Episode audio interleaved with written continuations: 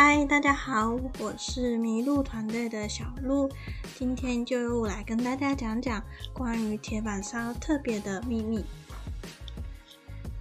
铁板烧是由一块铁板，大部分是由不锈钢或者是黑铁 来料理食物，而旁边会有一些小孔来收集清洁用的水或是多余的液体，这个大家应该很熟悉。下面我们就来讲讲这样的结构会有哪样的好处呢？首先，铁板有什么好处？它有聚热快速，又能维持热度。第二点，不同区域的熟热度不同。第三，便于清洁。第四，表演与视觉视觉效果。而铁板烧美味的关键就在第一点。聚热快速又能维持热度，跟第二点不同区域的热度不同。大家应该有听过梅纳反应与焦糖化，这两个是在做菜时产生食材风味很重要的因子。如果有不了解的朋友，可以看我们《迷路的真相》的粉丝团，里面有详细的介绍哦。那这两个。梅纳反应与焦糖化反应跟铁板烧又有怎么样的关系呢？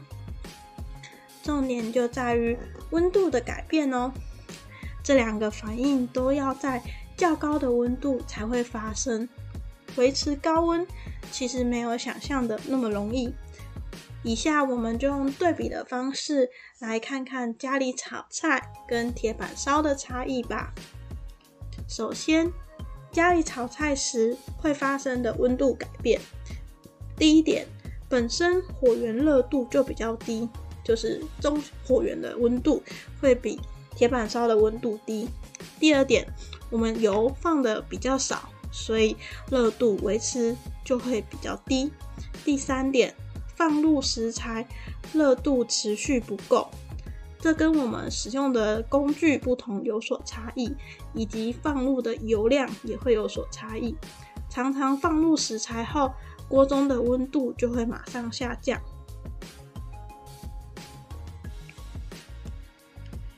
第第四点，温度低，所以烹调时间长，食材释出水分，使温度上不去，导致温度变低。第五点。如果有多余的水分时，可以沥干或者是倒掉，但是很难回到高温，就是温度可以温度会变得比较低。第六点，加入液体调味料或者是水，热度持续不够，会使得温度下降，调味料也比较难被吃到食材内，额外多出来的水分可能会稀释掉调味料带来的味道。再来，我们对比看看铁板烧的温度改变情形。首先，第一点，它本身的火源热度就比较高。第二点，铁板烧其实油放的比较多，所以加强的热度可以维持的比较好。第三点，放入食材时热度持续够，跟使用的工具以及使用的油量造成的温度变化有差。第四点。铁板烧的烹调时间，大家可以注意到，它们其实都炒的蛮快的，所以在食材释放出水分时，马上就会因为温度高而被蒸发。第五点，如果还是有多余的水分，它可以借由小孔推走，好维持原来的热度。第六点，加入液体调味料或者是水时，热度维持比较好。温度可以不会下降，调味料比较容易吃得进去。那以下我们再来详细讲解每一点。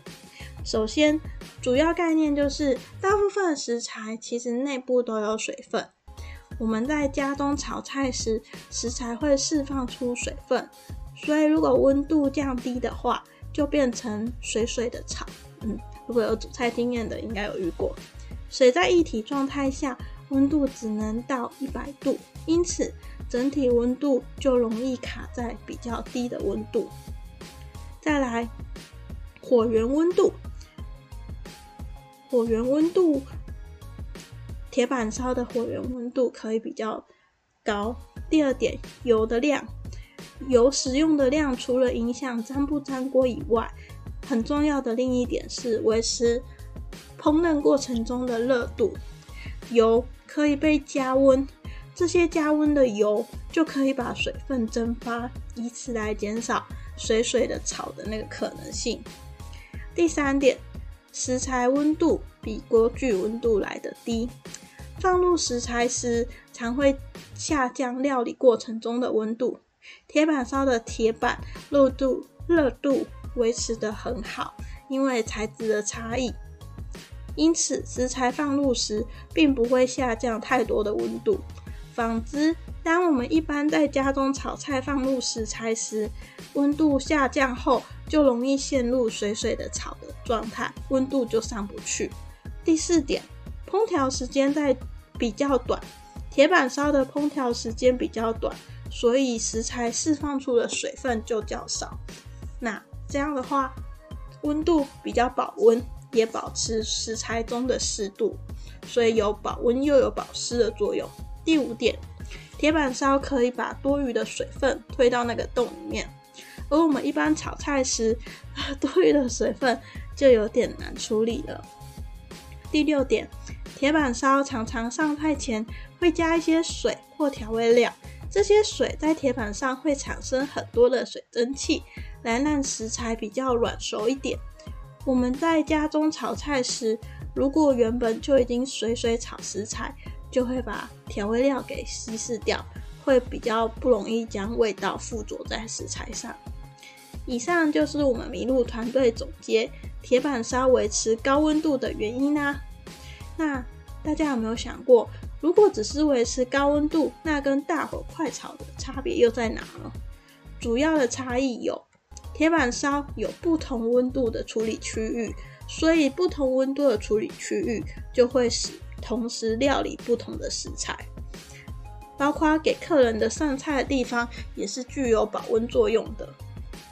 再来，铁板烧有一个非常有趣的是，它其实是面对客人的，所以厨师可以表演厨艺，也可以跟客人互动。那这样对客人而言，就是视觉与社交的享受。以上是麋鹿团队对铁板烧的介绍，大家可以到我们麋鹿的真相的粉丝团去查看更多的相关资料哦。以上，谢谢大家，拜拜。